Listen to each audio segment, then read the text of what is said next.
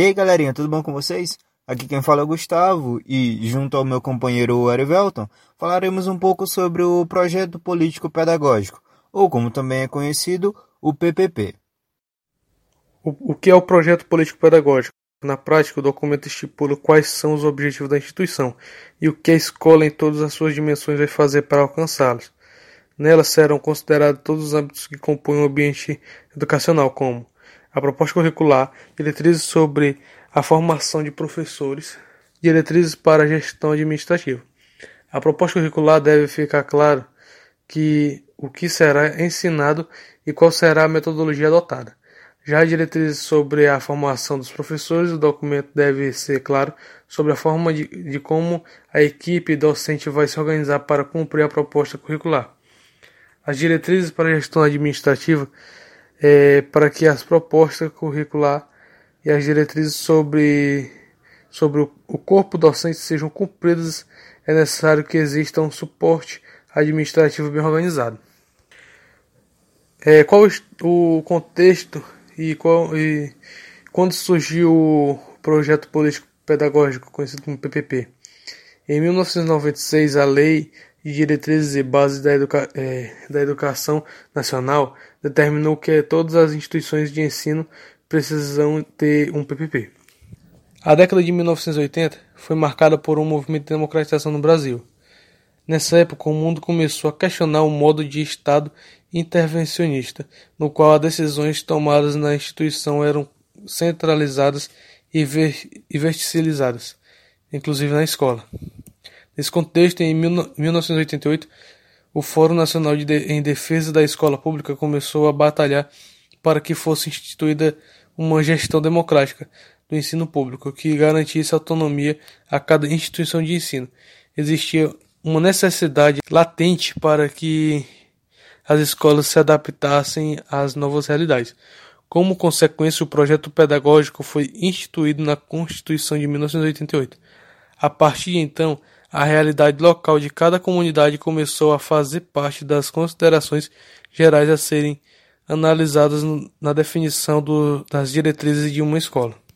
Por que o PPP é uma ferramenta flexível? Considerando-se que o projeto político pedagógico e quais são as, o, os conceitos envolvidos, percebe-se que esse documento deve observar tanto a realidade da escola quanto da comunidade escolar. Isso significa que ele deve atender cada pessoa e o grupo como um todo ao mesmo tempo.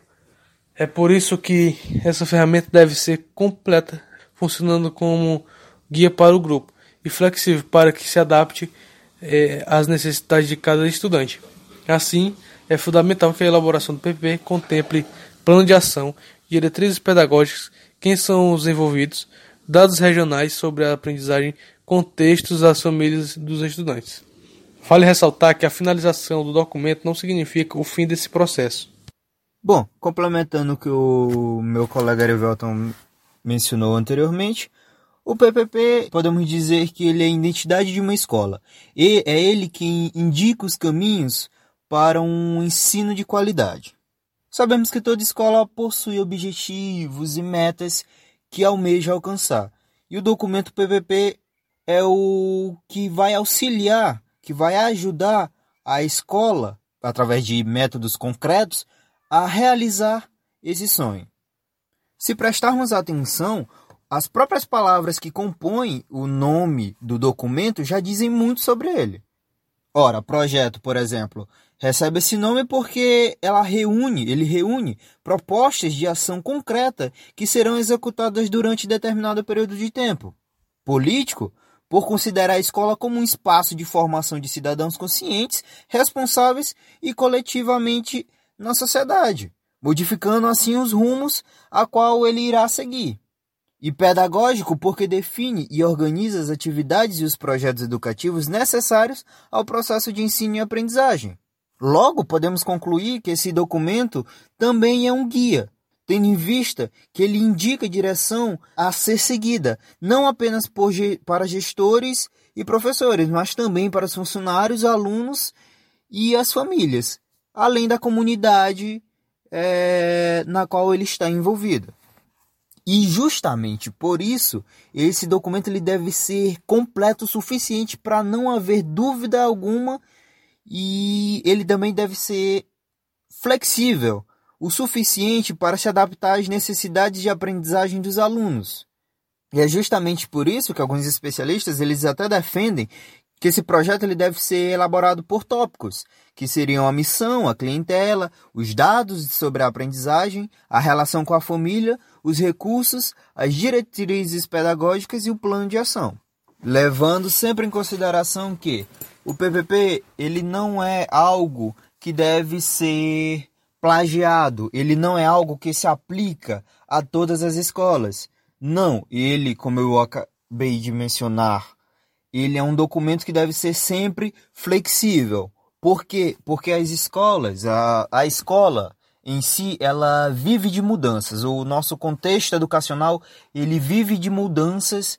Estamos vendo isso é, atualmente com a questão da pandemia, que tivemos uma drástica mudança no nosso estilo de ensino, que deixou de ser presencial e passou a ser remoto.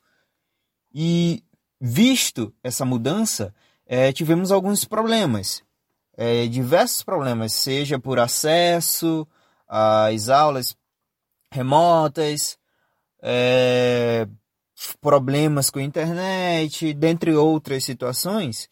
Hum, o PPP, o Projeto Político Pedagógico, ele visa também solucionar, dentre outros problemas, esse em questão.